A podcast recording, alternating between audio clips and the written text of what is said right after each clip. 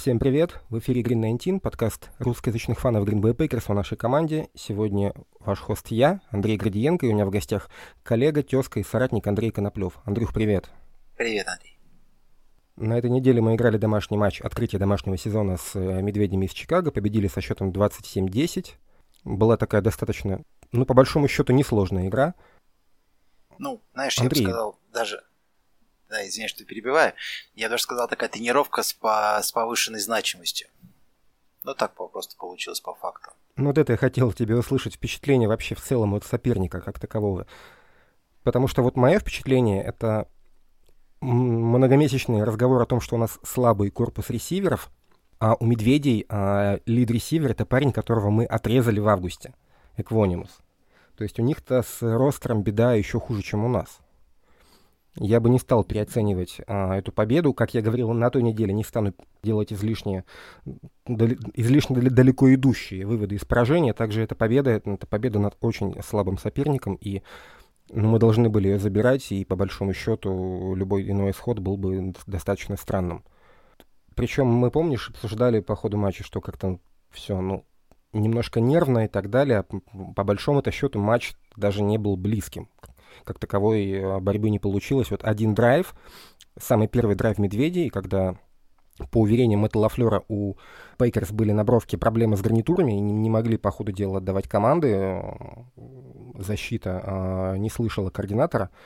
Вот это вот был тачдаун, а в остальном-то, по большому счету, ничего. Да, соглашусь. Ну, про проблемах в ростере Мишек как бы перед сезоном сказали.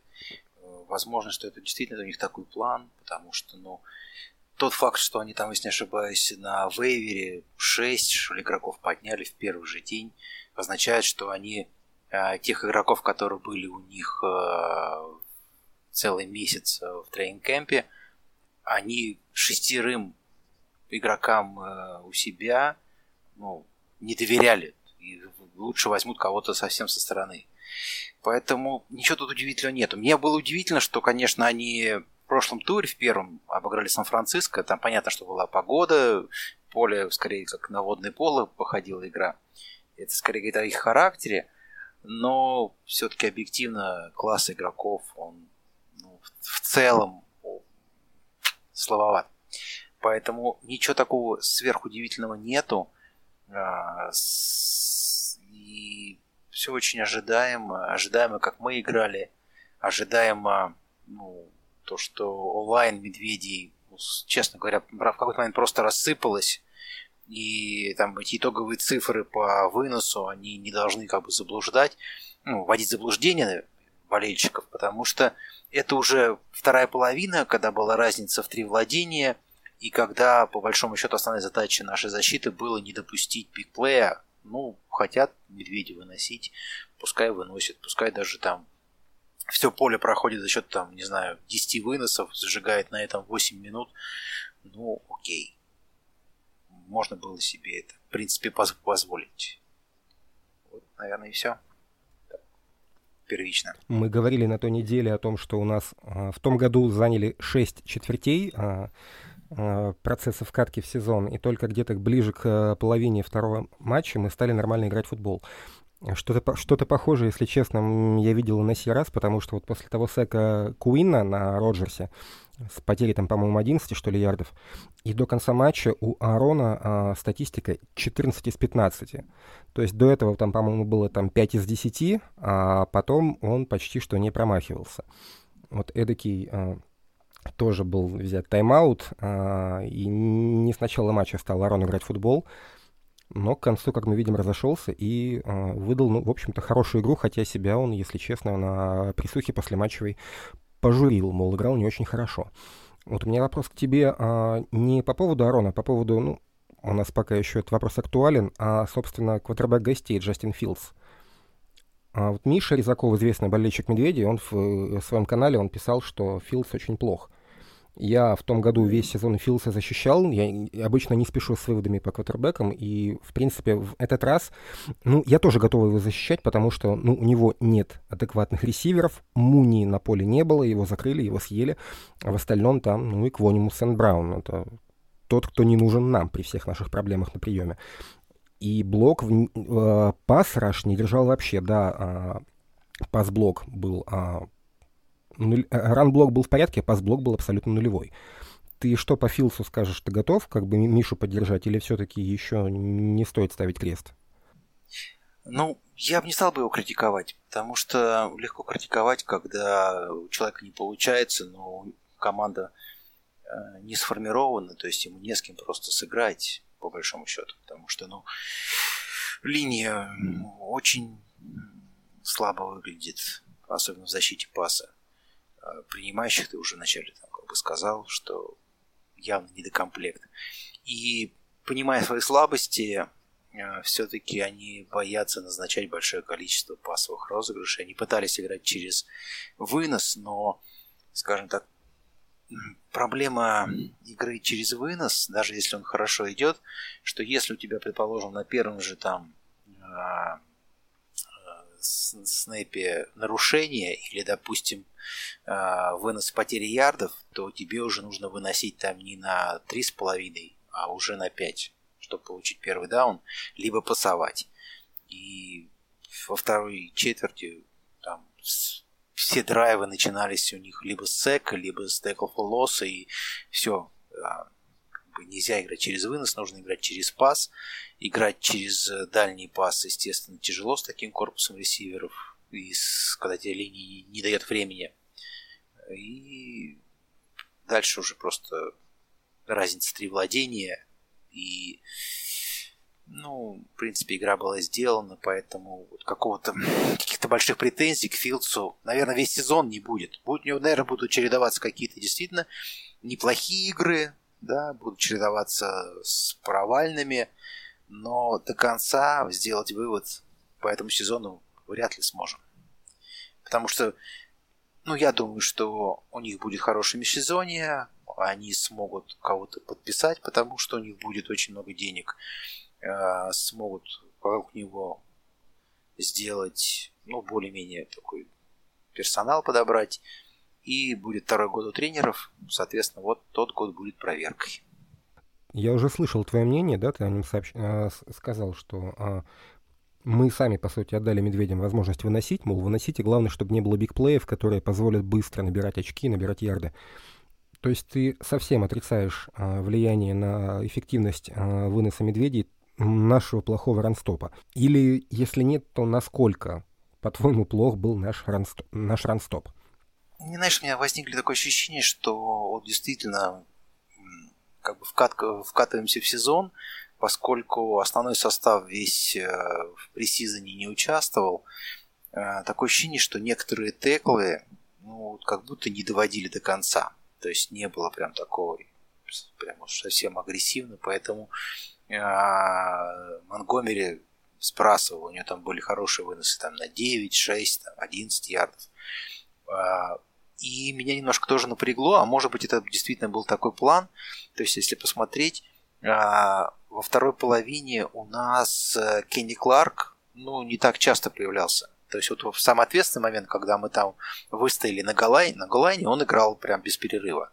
А до этого там Слейтон много выходил, Рид, Лоури, то есть Кенни Кларк, так как будто такое ощущение, что приберегали. Ну, понимали, что игра уже в принципе сделана, ну и давали больше, заигрывали, скажем так, э, бэкапов, именно детеклов. Э, поэтому я думаю, что и опять же, вот этот э, голлайн, он показал, что если как бы нужно переться, потенциально могут.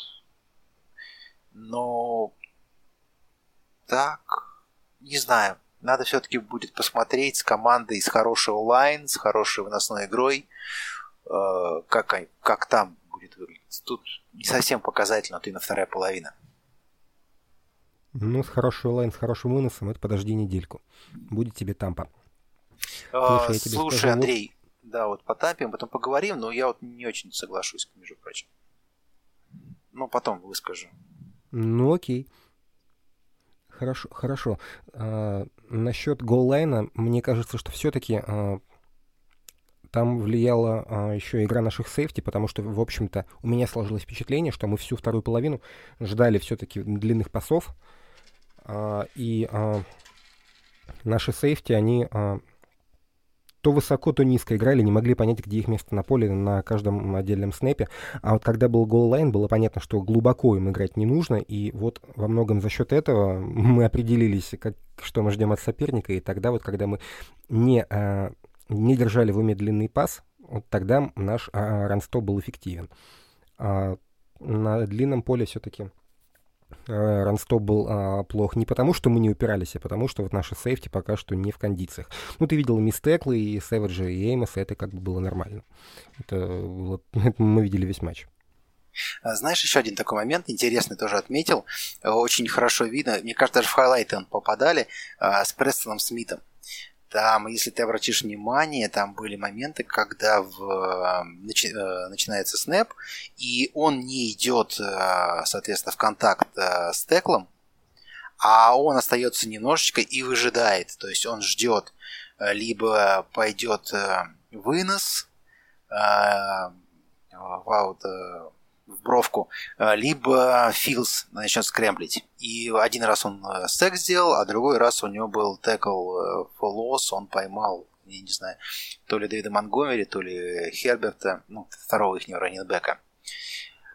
Поэтому это тоже, может быть, была такая задумка. То есть за счет того, что один из пасрашеров как бы караулит, то такой плотности не было вот именно в Дилайне у нас отчасти. Может быть, это была и так тоже задумка. Но прям вот этот момент очень четко было видно, когда Престон Смит а, мяч в игре, а он такой в ожидании ждет, что будет, что произойдет, караулит. Я думаю, что и если присмотреться к Рошану Гэри, возможно, были такие же моменты. Слушай, ты если посмотришь внимательнее, так играют многие команды. А, их эдж-рашеры, они, видя а, там play-action, они всегда а, скажем так, они играют по квотербеку, потому что если ты а, затеклишь раннера, а, то ты получаешь, ну, текл for да, а если... А, а на другой чаше весов это бегающий по бэкфилду квотер, который может отдать пас куда угодно, и которого никто не давит. Это опасно особенно если бегающий квотер. А если ты играешь по квотеру, ты делаешь как бы сек, это всегда очень хорошо, а ну, вынос как-нибудь остановит, если ты промахнешься. То есть, в принципе, просто выгоднее на этой позиции играть по квотербеку а, и следить за тем, что происходит на поле, чем там бросаться э, без раздумий на раннера. Это вот такая тенденция есть. А, мы с тобой начали говорить о, о том, что мы потихоньку вкатываемся в сезон у нас провел первый матч Элтон Дженкинс, и слушай, ну он был реально плох, особенно в первой половине. Но вот я бы, э, вот продолжая тему межсезонья, э, я бы его защитил, потому, потому что у него как такового контактного межсезонья не было. Да, там были какие-то дриллы, были какие-то занятия в зале, но в футбол он, по сути, толком не играл вообще в этом году, и я от него многого не ждал. Думаю, что он наберет форму. Вот у нас Миша возмущался, мол, что с Дженкинсом какой, какой ужас, он вообще выйдет, выйдет ли на свой уровень привычный. Да, выйдет, дайте ему время, потому что он, ну, по сути, это, это его первый матч пресизона. Ты как по Дженкинсу? Пессимистичен или окей? Да нет, я думаю, что, ну, тут э, наберет форму. Понятно, что он 10 месяцев после травмы э, почти что не участвовал в контактных тренировках, и, естественно, тут какие-то проблемы должны быть. И, опять же, ужас, ужас э, вызван тем, что он просто сек пропустил. Ну, конкретный э, сек прошел через него, поэтому казалось, что это прям совсем-совсем страшно. Если посмотреть, то, ну, ну не так это, как бы все, во-первых, ужасно смотрелось, а, даже в пасблоке, да, и если еще как бы посмотреть э, его влияние на выносную игру, да, то именно в блоке на выносе он лучше того же Ройса Ньюмана там, на голову. То есть он не так хорош, но просто Ройс Ньюман на месте правого текла ужасен. Ну окей, Джен, Дженкинса ждем. Слушай, тут мысль такая. Я вспомню а, тезисы Сереги Павленко о том, что он в том году говорил, мол, у нас а, такой плохой уровень игры спецкоманд, потому что у нас, в принципе, невысокий уровень глубины ростера. То есть у нас в, в глубине депчарта плохие футболисты, они выходят на поле в основном special teams, и вот поэтому мы выглядим так плохо. Вот в этом матче, вот буквально в кои-то веке, мы а, выглядели в спецкомандах лучше, чем соперник. То есть ты помнишь эти удары кикофов в сторону медведей, которые возвращали, не доходя до 25 ярдов, то есть а, лучше был бы тачбэк, грубо говоря. А, мы не давали возвратов, мы а, хорошо теклили а, а, возвращающих медведей. А, вот игра спецкоманд, по-твоему, это низкий уровень спецкоманд и вообще состава соперника или все-таки что-то видно в работе э, Ричи Безачи? Ну, видно. Во-первых, и даже в первой игре не было провалов. То есть э, я вот как бы не вижу сейчас каких-то провалов. И если мы опять же посмотрим, кто у нас играет в спецкомандах, да, ну там, допустим, там Макдафи, Дегуара, Расул Дуглас, Эрик Стокс там выходит практически всегда. Поэтому очень хороший парень это, это Руди Форд, которого с Вейвера подняли. Там прям ты в своем ну, канале которого снял. в этом матче не было, к сожалению. А Руди Форд, мне кажется, играл. По-моему, он пропускал, нет, нет, нет, а нет, играл... Нет, нет, нет, играл. Подожди, подожди, сейчас я вот не открытый, я вижу, что он э, так, 8 снэпов в 100 спецкомандах сыграл. Ну, тогда я что-то путаю. По-моему, писали о том, что он должен пропускать. Я за ним не следил. Вот попал в, э, в объективы Левит, которого тоже очень, очень хотел Безача. Вот он себя там хорошо проявил, сделал хорошие теклы. Вот. Ну, то есть э, уже подобрали и уже, во-первых, ну, играют ребята, скажем так, много выходит ребят из основного состава, да, то есть, там, условно говоря, Расул Дуглас и Эрик Стокс – это основы. А, выходит... Слушай, э, извини, я тебя, тебя прерву, я извинюсь. Руди Форд играл, но с растяжением. Ну, он, да, он, видимо, не, не, не на всех выходил, да, но 8 снэп, 8 сыграл, там не так много было, да, вариантов проявить себя. Поэтому, ну да, немножечко глубину ростера подтянули, э, заиграли ребята, скажем так. Вот тот же там Макдафи, это, если не ошибаюсь, парень э, второй год в команде, его в прошлом году выбрали на драфте, и вот он и в пресизоне неплохо себя-то вроде показывал, и сейчас в спецкомандах неплохо проявляет. Поэтому, да, тут есть такие подвижки. Э, я думаю, что потихонечку. Я не ожидаю, что это будет прорыв, что это будет там какие-то там топ-10 или еще что-то. Но если мы вот так сейчас примерно находимся где-то там в районе там второго десятка, да, будем колебаться, может быть, там немножко подтянемся там и в третьей пятерке по лиге будем по спецкомандам, то это будет вполне нормально. Учитывая, ну, даже если просто посмотреть э, другие игры, ну, куча провалов в спецкомандах у совершенно разных команд, у тех, кого не ожидаешь, это произойдет. Как вроде кажется, что спецкоманда их конек, ну, там очень много, за, за две недели прям случаев там и возвраты, и блоки, блокированные э, филголы, блокированные реализации. Поэтому пока меня вот устраивает спецкоманды. Я не могу сказать ничего плохого, но это уже, наверное, прогресс по сравнению а, с вот прошлым годом. Амари на возврате. Вот fumble Амари.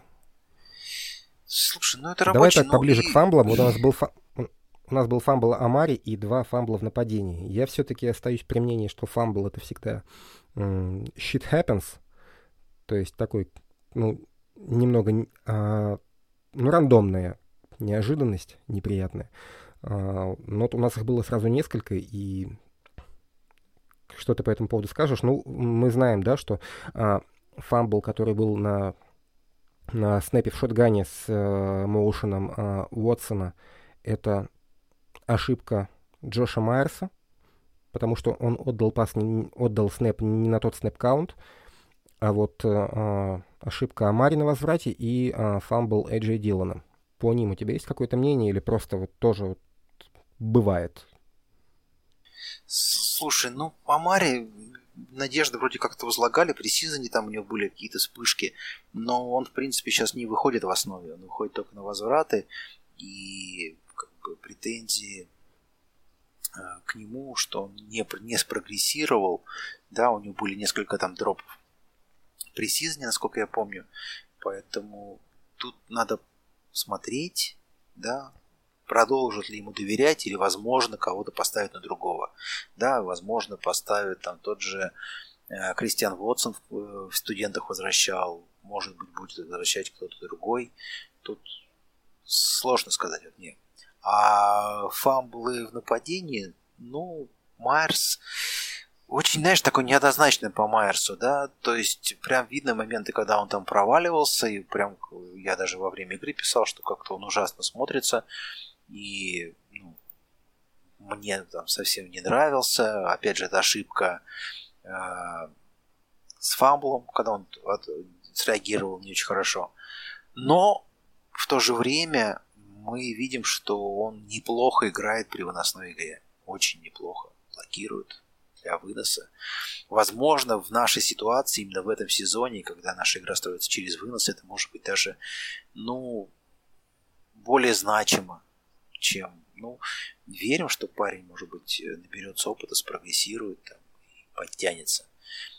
Поэтому я сейчас вот я смотрю его grade ы, да, у него очень неплохие там даже и pass blocking, и run blocking grade. Поэтому подождем, все-таки второй год, всякое может быть.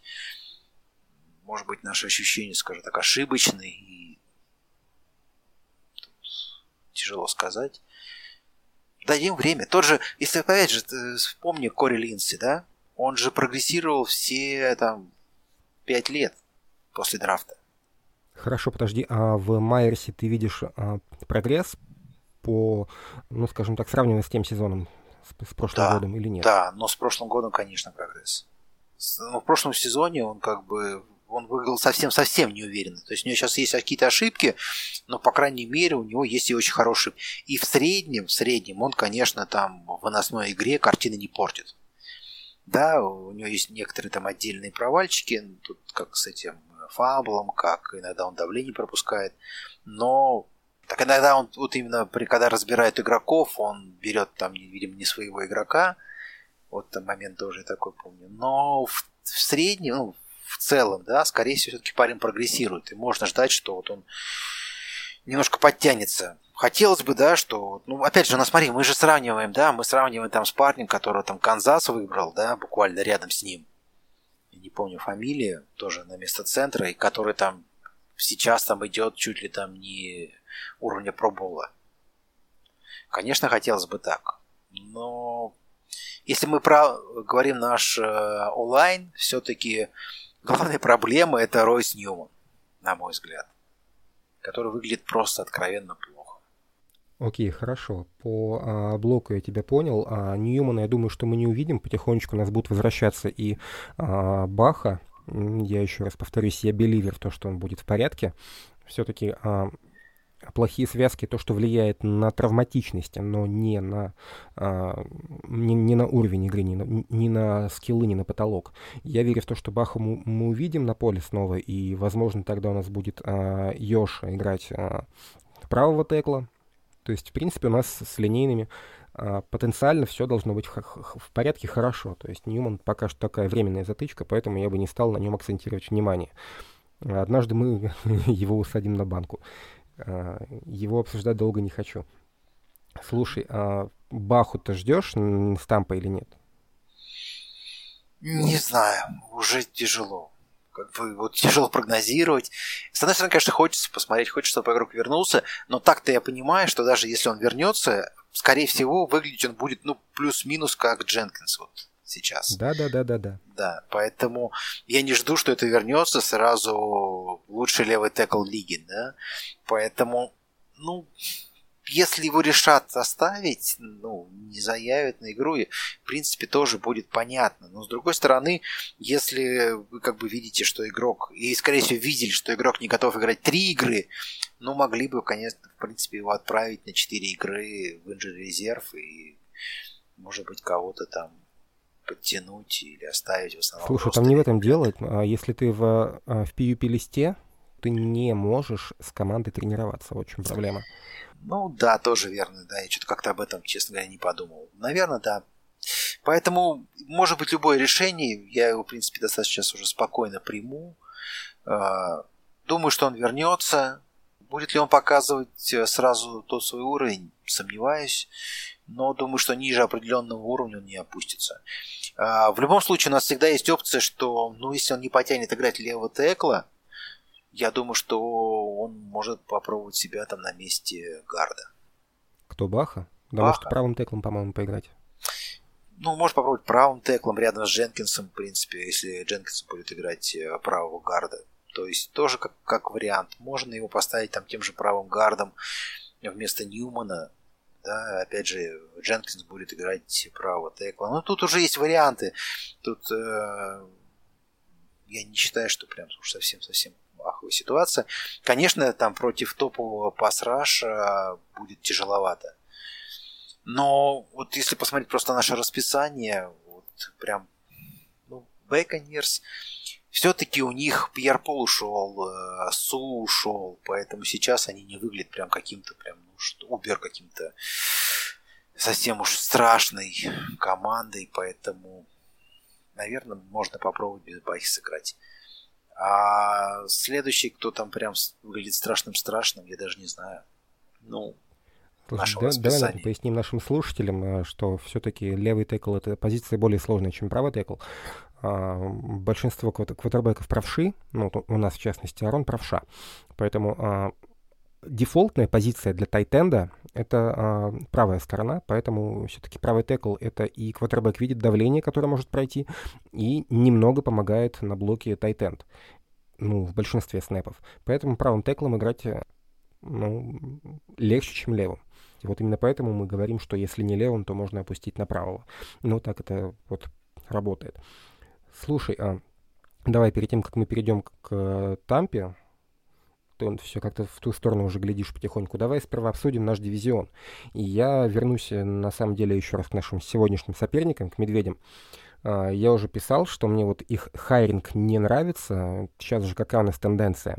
Ты берешь а, молодого offensive coach а из дерева Шенахана или Маквея, и это работает. Ну, кого не возьми, это все работает. То есть в том году вот играл Маквей против своего, своего бывшего тренера tight end ов э, в Супербоуле, да. Вот сейчас взяли Майами э, черненького, как он себя считает, Майк Макдэниел, э, и вот что он э, сотворил в офенсе. А от Медведя взяли довольно возрастного э, Мэтта Эберфлюса, защитного специалиста, который ведет, там, по-моему, свою коучинг родословную там из дерева, по-моему, Энди Рида, если не ошибаюсь, Энди Рид, Даг Педерсон, э, Фрэнк Райх, э, Мэтт Эберфлюс. Вроде бы так. И это вот поперек тенденции, то есть, ну, понимаю, что у них до этого был молодой такой, не то что перспективный, но вроде бы как бы свежий взгляд на футбол а, Мэтт Неги, и у них это не пошло. И они вот взяли, развернулись, идут в, в другую сторону, поперек течения. Мне это не очень нравится. Давай обсудим а, Люка Гетти. Вот о нем можно какие-то выводы сделать? У меня было впечатление, что вот он на, на один драйв его хватило. Это скрипты, это домашняя работа, это вот э, первый тачдаун Медведей, а потом а, пошло что-то не так. То есть он не мог нормально плейколить. А, и по большому счету, а, когда стал пропускать выносы, ой, когда стал пропускать давление блок Чикаго и стали валять а, Филса, вот тогда они решили, давайте попробуем план Б, снимем давление, а будем играть вынос. И вынос внезапно пошел. То есть, по сути, этот вынос это был план Б. И они к нему пришли а, вынужденно.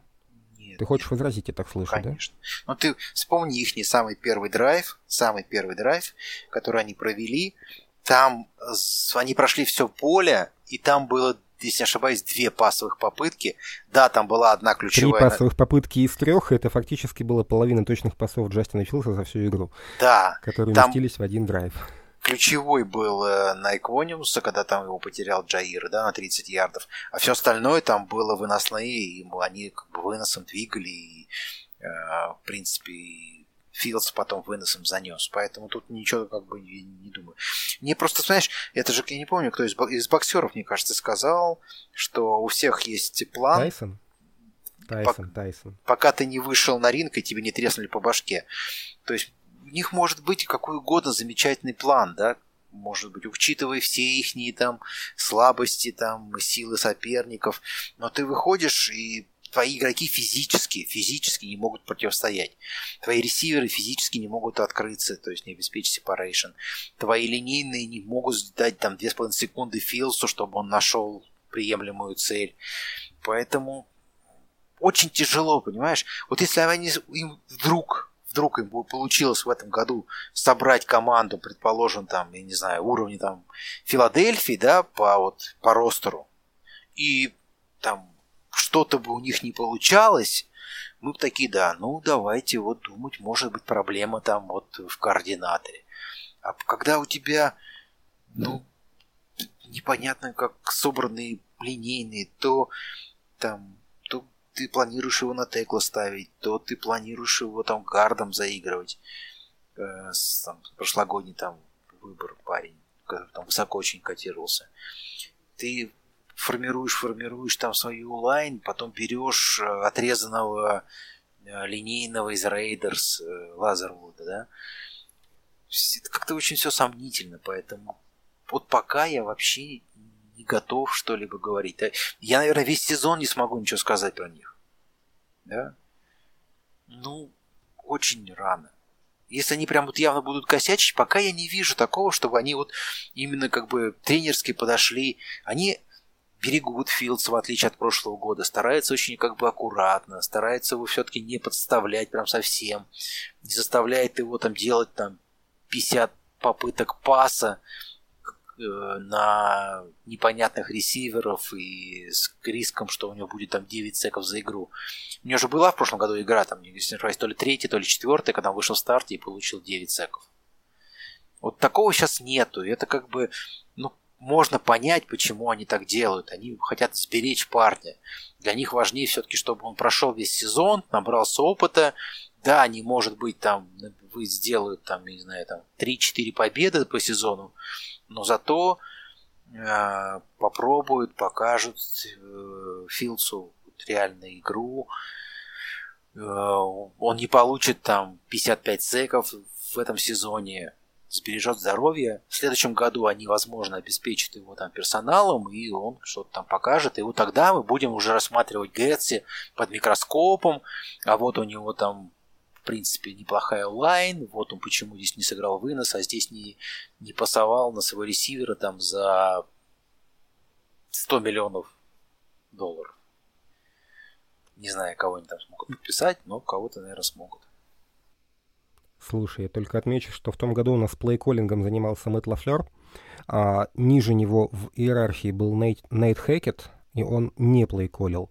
А ниже него в иерархии был а, а, Адам Стенович, он, разумеется, тоже не плейколил. И еще ниже был, собственно, Люк Гетси. То есть Гетси был максимально далек от плейколлинга, и, по сути, он плейколит второй матч в карьере. То есть э, ждать от него какого-то а, стабильного плейколлинга, э, чтобы он показывал какие-то новые фишки, да, он банальный не, чувак с нулевым опытом.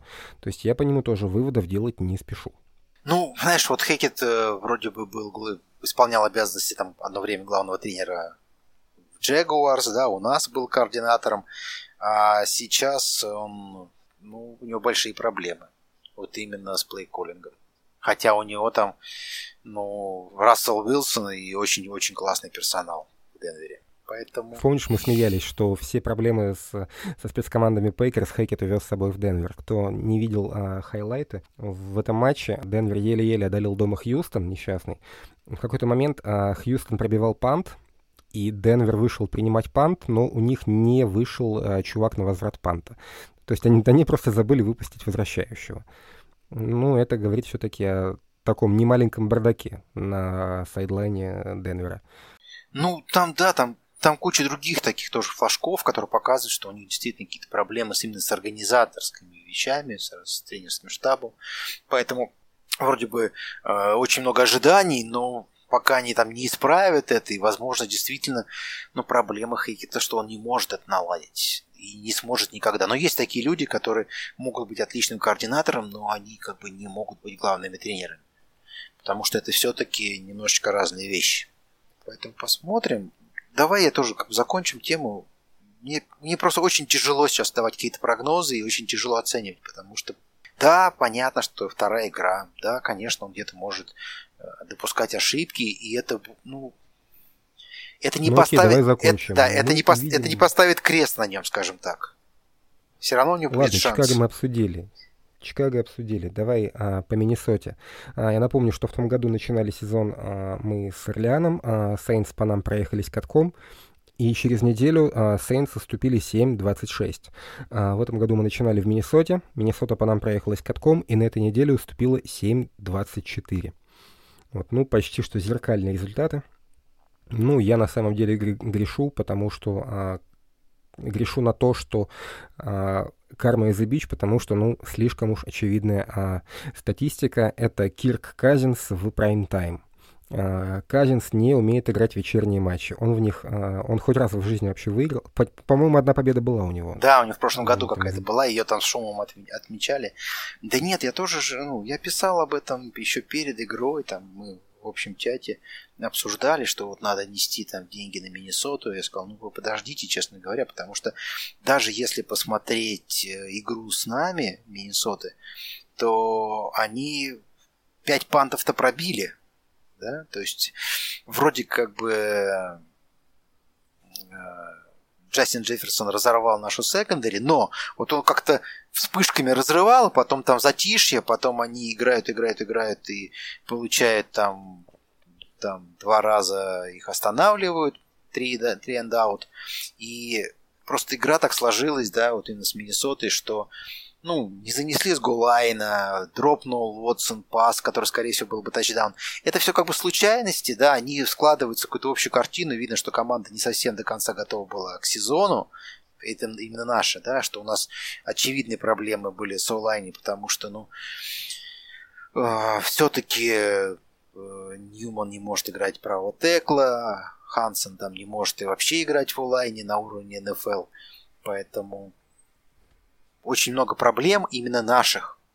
Но Миннесота даже в этой игре, когда у нас было такое количество проблем, не показала, кроме Джастина Джефферсона, который действительно провел уникальную, шикарную игру, все остальное было очень-очень-очень средненько. И тут они просто попали на очень крепкую Филадельфию, крепкую во всех линиях. То есть D-line, онлайн, отличные секондари они сейчас собрали, а, альфа-ресивера получили. И оказалось, что у них пасраж не такой уж и супер-мега-убер.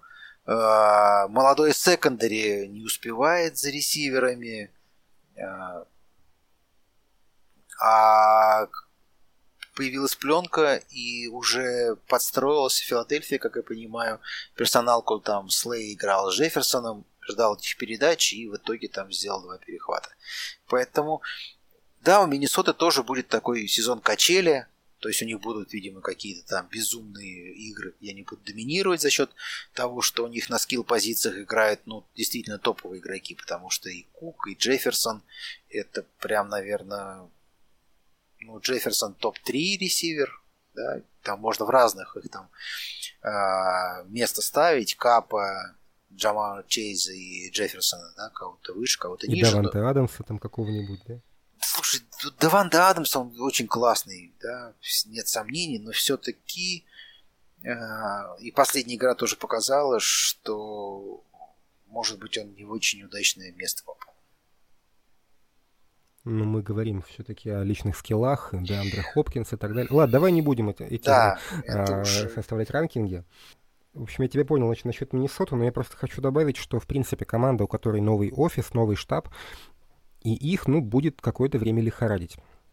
Так что это вполне нормально, у них будут следовать хорошие матчи, даже отличные матчи, и за ними провалы. На них будет появляться пленка, и э, ждать от них какой-то ну, выдающейся стабильности в этом году не стоит. Поэтому то, что с, ними произошло, ну, вполне, вполне логично. Мне больше интересен как бы Детройт. У меня в том году сложилось впечатление, что это команда, которая может там выдать, ну, там, хороший плей, хороший драйв, там, два хороших драйва. Но на весь матч их не хватает.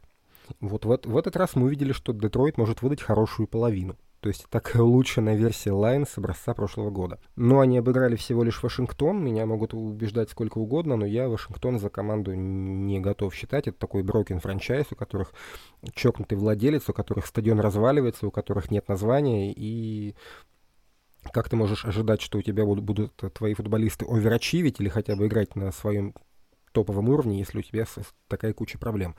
Поэтому я в Вашингтон ставлю очень а, низко. Они будут, конечно, свои победки майнить, но все-таки думаю, что эта команда одна из а, худших в НФЛ. Ну да, у них там есть какие-то плеймейкеры. Поэтому победа Львов над ними, она была по большому счету предсказуема. Но интересно, как они ее добыли. Они полностью доминировали в первой половине, а во второй э, Вашингтон стал потихонечку доедать. И почти, почти скажем так, почти смог вернуться в игру. Но в итоге итоговый счет там 36-27, это не особенно отражает а, а, суть того, что было на поле. Львы были сильнее в общей сложности, но не сильно. Как тебе Лайнс, ты их видел? Э, честно говоря, полностью ни одной игры не видел, да, только я видел нарезку. Я могу сказать ощущение перед сезоном, чего я от них ждал, да, то есть у них опять же тоже там нападение, в принципе, может зажигать, там есть хорошие ребята, у них очень хороший онлайн, что, в принципе, ну, только в плюс может им говорить, но все равно у них очень по персоналу слабая защита. Да? Поэтому это всегда будут... Ну вот Хатчинсон у них теперь есть. Ну, он... Да, но, блин, как это, он, у него будет лучшее, лучшее место на поле, чтобы видеть, как его команду разносит выносом. Вашингтон, там, он говоря, нету раннинбеков нормальных, поэтому выносная игра не построена. Я думаю, что не знаю, они первую игру с Филадельфией играли. Там как бы все было очень... Ну, они, они -то тоже так же там за счет нападения своего вернулись, там подтянулись, там до разницы одно владение.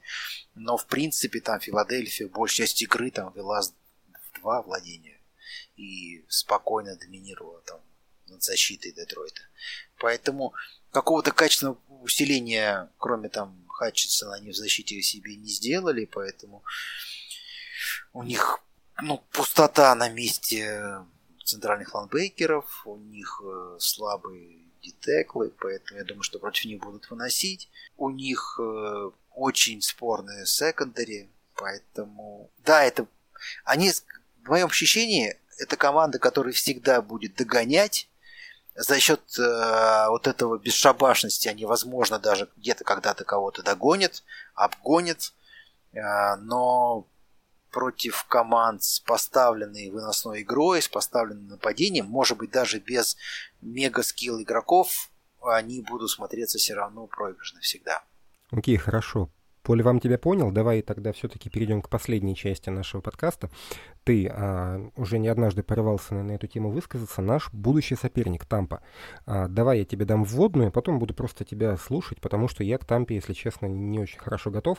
Я видел их а, матч с а, Saints, ну, скажем так, у меня был это три монитора, да, на одном был матч Тампа Saints. Тампа, она, ну, скажем так, буксовала в нападении. А она, конечно, испытывала проблемы из-за нехватки ресиверов. Напомню, что, скорее всего, не будет играть а, Майк Эванс, если он не выиграет апелляцию. А, по Гадвину у них был репорт, что он, что он пропускает одну неделю, и, видимо, скорее всего, это будут несколько недель. А вот одну неделю он уже пропустил, то есть Гадвина мы тоже, скорее всего, ждать не должны в матче с нами. Хулио тоже какая-то травма, то есть там э, минус три первых ресивера, э, у них будет э, вынос почему я говорил о том, что эта команда будет с э, таким плотным выносом.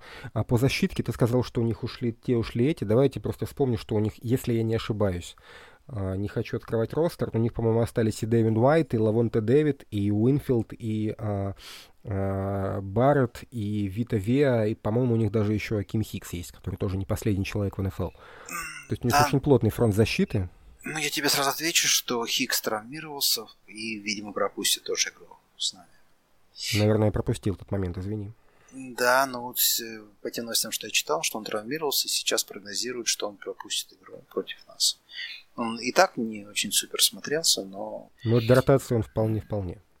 Да, для ротации, да, но, понимаешь, э, на этом месте у них играл Су, да, это человек-гора, да, у него может быть э, откровенно паршивый характер, да, и он говнюк, но он попробуй как бы его сдвинь И свое дело рядом с Виа это прям, ну, это доминирующая была, поэтому они, если не ошибаюсь, два года были лучшей командой в ранстопе. В том числе за счет вот синергии Виа и Су.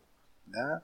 Поэтому это все равно классная команда. Да? Мы все равно как бы она подобрана. Но а, у них а, еще в пресизоне травмировался основной центр. А, уже на первой неделе или перед первой неделей еще один линейный травмировался, поэтому у них сейчас э, оба гарда, это, если не ошибаюсь, э, бэкапы. И они не, не очень себя проявляют, честно говоря. То есть у них там и оценки не очень хорошие, и по игре там смотрелись они все-таки не так хорошо. Поэтому Том Брэди под давлением. И это как бы дает шансы, соответственно, нашим то есть уже не так доминирующий, потому что два года у них была действительно топовая линия. Прям вот без вопросов. Она и котировалась, условно говоря, на, на топ-3. И это, опять же, был один, одним из залогов их успеха, их нападения, когда Том мог позволять бросать, условно говоря. Если не ошибаюсь, по сезону там статистику приводили, что у него э, в среднем на 200 попыток паса больше, чем у любого другого кутербека в прошлом году. Поэтому это тоже за, э, заслуга была их line, и сейчас они так не могут играть. Плюс э, проблема очевидная уже сейчас и с ресиверами. Непонятно, будет ли играть э, Хулио Джонс, но это уже не тот Хулио Джонс, который был там 4 года назад. И у них э, уже не так...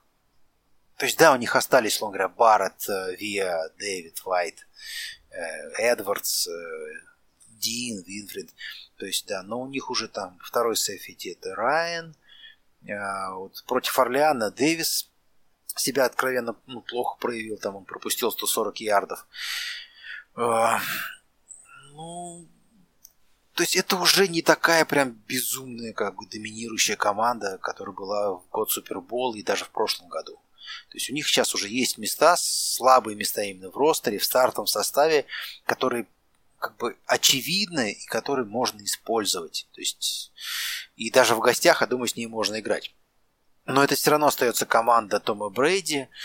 А, да, и, естественно, у них нету Гронка. Сделаю небольшую, небольшую паузу по поводу Нового Орлеана все-таки.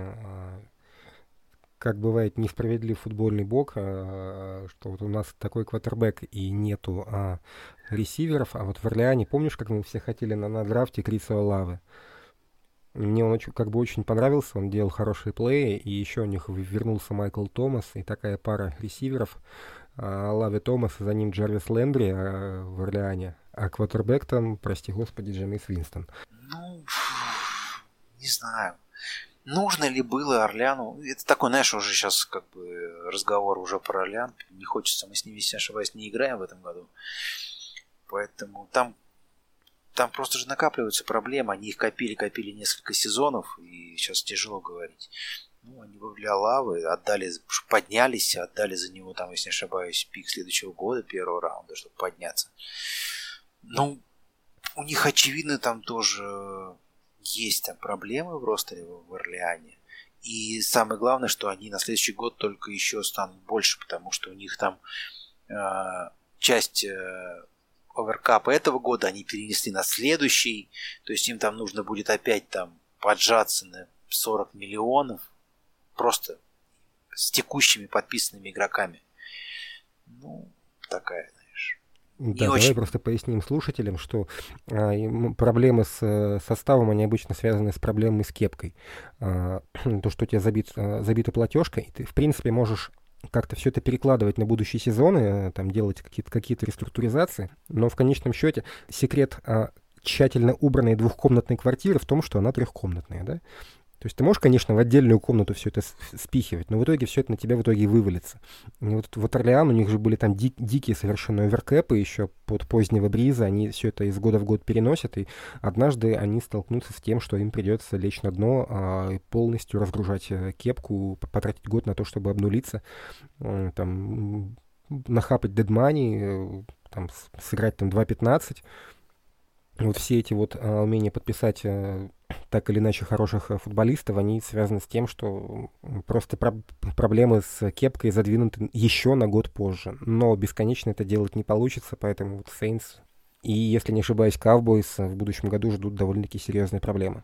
Ну, там несколько команд, у которых, которых, у которых будут проблемы. Ну, возвращаясь, опять же, к будущей игре с Тампой, я также ожидаю, что, допустим, наша пара раненбеков наберет там суммарно, ну, знаешь, я бы поставил там 175 ярдов э, с линии скриммиджа. И в первую очередь, опять же, это будет сделано для того, чтобы снять давление с Роджерса. Да, чтобы они подтягивали своих сейфити, насыщали бокс. А если там не будет э, Хикса, то мы, видимо, будем много выносить Эйджи Диланом по центру. И в какой-то момент будем ловить, э, Роджерс будет ловить, когда ну, какой-то будет, возможно, размен, когда кто-то из э, медленных ландбекеров будет там держать ресивера нашего или того же Айрона Джонса. Возможно, используем это на пасе. Я не ожидаю, что у нас опять там будет прорывная игра наших ресиверов, да, ну, не думаю, что они прям много-много наберут. Э, сдержать их не нападение, ну, конечно, будет легче, потому что, ну, условно говоря, без ресиверов тяжеловато будет. То, даже если Хулю вернется, все-таки там у них Гейдж, Перриман, и они тоже, если не ошибаюсь, они все с какими-то микротравмами, все там с э, растяжением бедра. Поэтому в каком они состоянии подойдут, как они будут играть. И как мы видим там на примере того же Орлеана, что, принципе, их даже можно и с Эвансом сдерживать. Поэтому, ну, по моему ощущению, там э, линии букмекеров еще не открылись. Скорее всего, это будет, наверное. Открылись уже. Ну, давай, ты, ты наверное, уже посмотрел? Да, конечно. Ну, по моему ощущению... Там по фаворит 2,5 очка. Да, ну то есть это как бы просто свое поле. Да. То есть это абсолютно как бы равная игра. Проблема, что как бы выездная, будет, видимо, жарко, но нет уже такого страха и трепета перед Тампой. С ней можно играть ставку на итоговый исход матча просить тебя не буду. Мне всегда интересно, скажем так, ход матча спрогнозировать. Это я тебя услышал. А результат в таких матчах, когда фора 2,5 очка, это, конечно, все-таки дело неблагодарное. Я лично не готов. Ну, я бы, допустим, на тотал ставил меньше.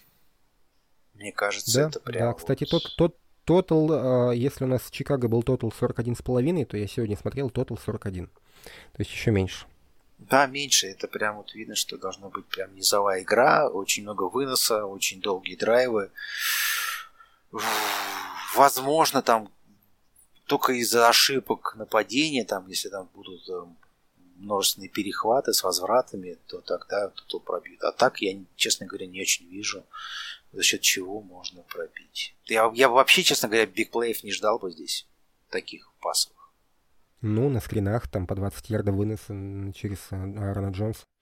Что, что, что-то вот подобное, разве что. Так я с тобой согласен, да. Да, если Айрон Джонс где-то э, может, сможет убежать от того же Уайта там, э, потому что, насколько я помню, Дэвид все-таки не такой быстрый, он, конечно, классный игрок и отлично читает игру, но все-таки скорость не настолько не его конек сейчас уже. Поэтому там на каком-то размене, да, действительно, я думаю, что Джонс может и убежать, а, а в, в поле, ну, если он там пробежит 30-35 ярдов, ну, пускай там его фрисейфти затеклит. Полполя уже, считай, прошли. У меня такой bold prediction был вроде бы, что мы можем попробовать проверить Тампу как Миннесоту забегом Уотсона, но а, я потом подумал, решил, что нет. Кстати, Уотсон, его, по нему играли очень коротко. Вот, видимо, а, боятся, что если он еще один длинный пас а, уронит, то это будет большой удар по психологии, поэтому пока что его вот поберегут именно в плане вот ментальном. Будут по нему играть очень коротенько. А больше у нас вот ловить некому. Так что, ну, это все к тому же тотал меньше. Я не думаю, что там, честно говоря, будут беречь ментально. Все-таки это профессиональная лига, и парень пришел играть. Ну, если будет возможность, если, условно говоря, против него выйдет там корнербэк, который в одиночном прикрытии, будет понятно, что он от него должен убегать и использовать свою скорость, почему бы не попробовать?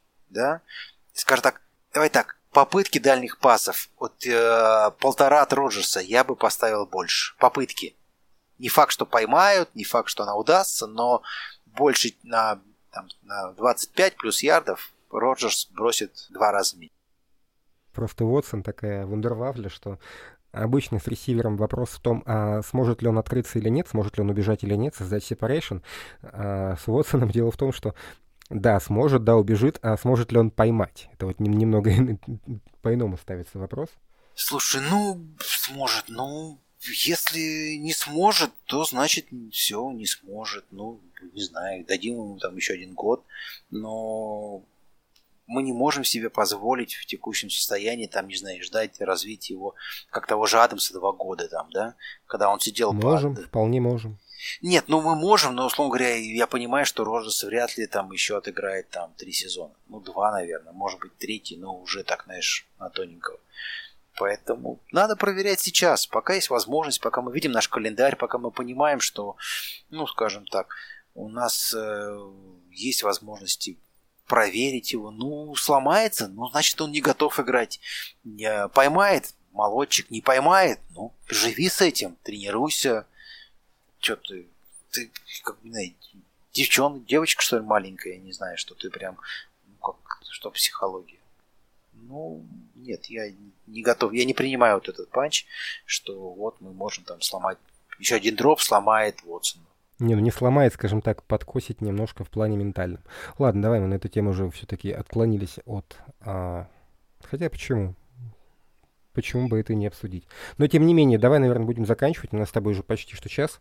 Кое-что придется вырезать, конечно, будет поменьше, но я, если честно, думал, что минут сегодня, ну, 40 максимум мы с тобой поболтаем, а вот, однако, в эфире уже довольно долго. Ты что-то еще добавишь или будем прощаться? Не, давай прощаться. В принципе, обо всем, что хотели, поговорили. Было приятно очень услышать. Да. А, спасибо, что пришел. Спасибо нашим слушателям, а, то, что нас слушают. А, ребят, слушайте Green 19, читайте Packers News в телеге и болейте за красивый футбол. А красивый футбол — это и есть Green Bay Packers. Андрей, а, спасибо, что пришел. Всем пока, до встречи. Надеюсь, может быть, кого-то увидимся э, на просмотре совместном э, игр Green Bay. Ну, go, pack, go. До свидания.